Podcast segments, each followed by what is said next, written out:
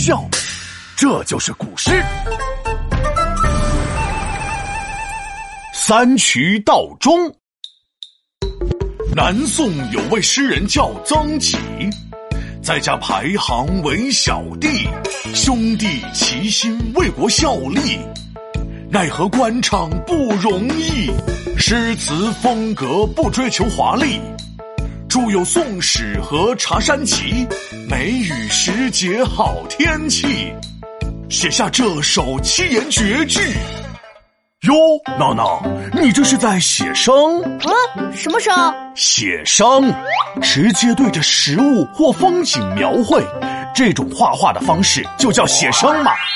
哎，你这画的不错呀！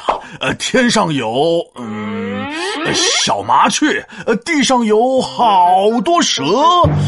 什么麻雀？这是黄鹂，而且哪有蛇呀？这是溪流和山路。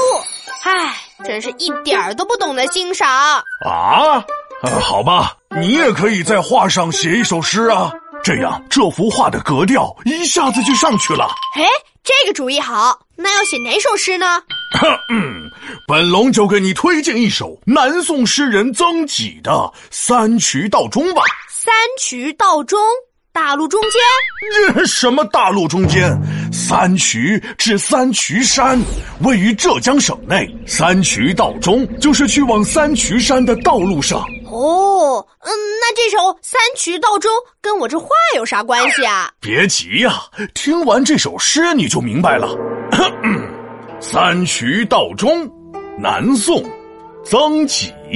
梅子黄时，日日晴。小溪泛尽却山行，绿阴不减来时路。添得黄鹂四五声。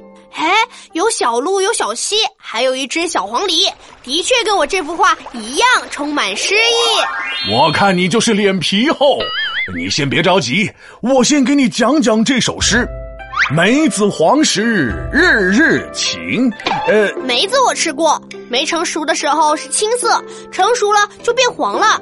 这句话的意思是，梅子黄透了的时候，天天都是晴朗的好天气，一定是秋天到了，诗人往山里摘果去。说的理直气壮，其实只对一半，意思你倒是说对了。不过梅子的成熟期是在五月，不是所有果实都是秋天成熟的。梅子是五月成熟啊？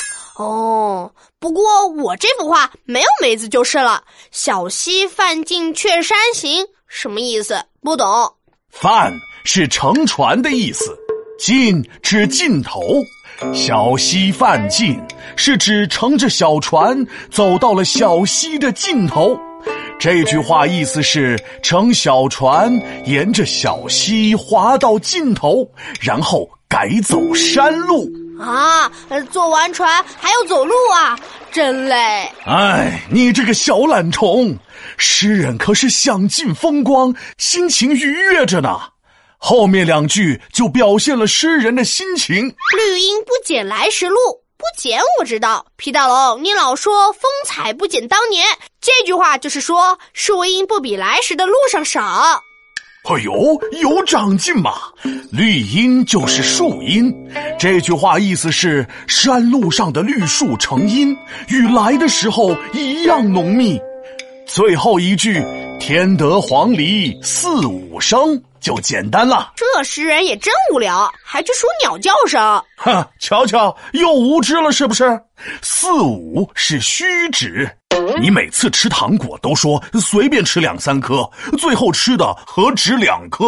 这句话的意思是，森林丛中传来几声黄鹂的欢鸣声，比来时更增添了些乐趣。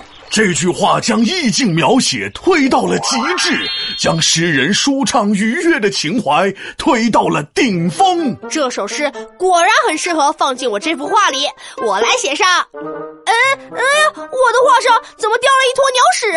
呃，你慢慢写，我走了，拜了个拜。皮大龙敲黑板，古诗原来这么简单。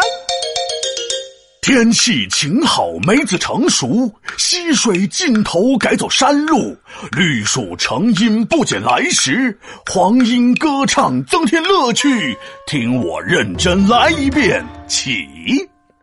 三衢道中，南宋，曾几。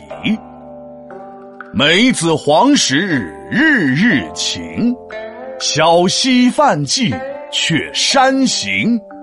绿阴不减来时路，添得黄鹂四五声。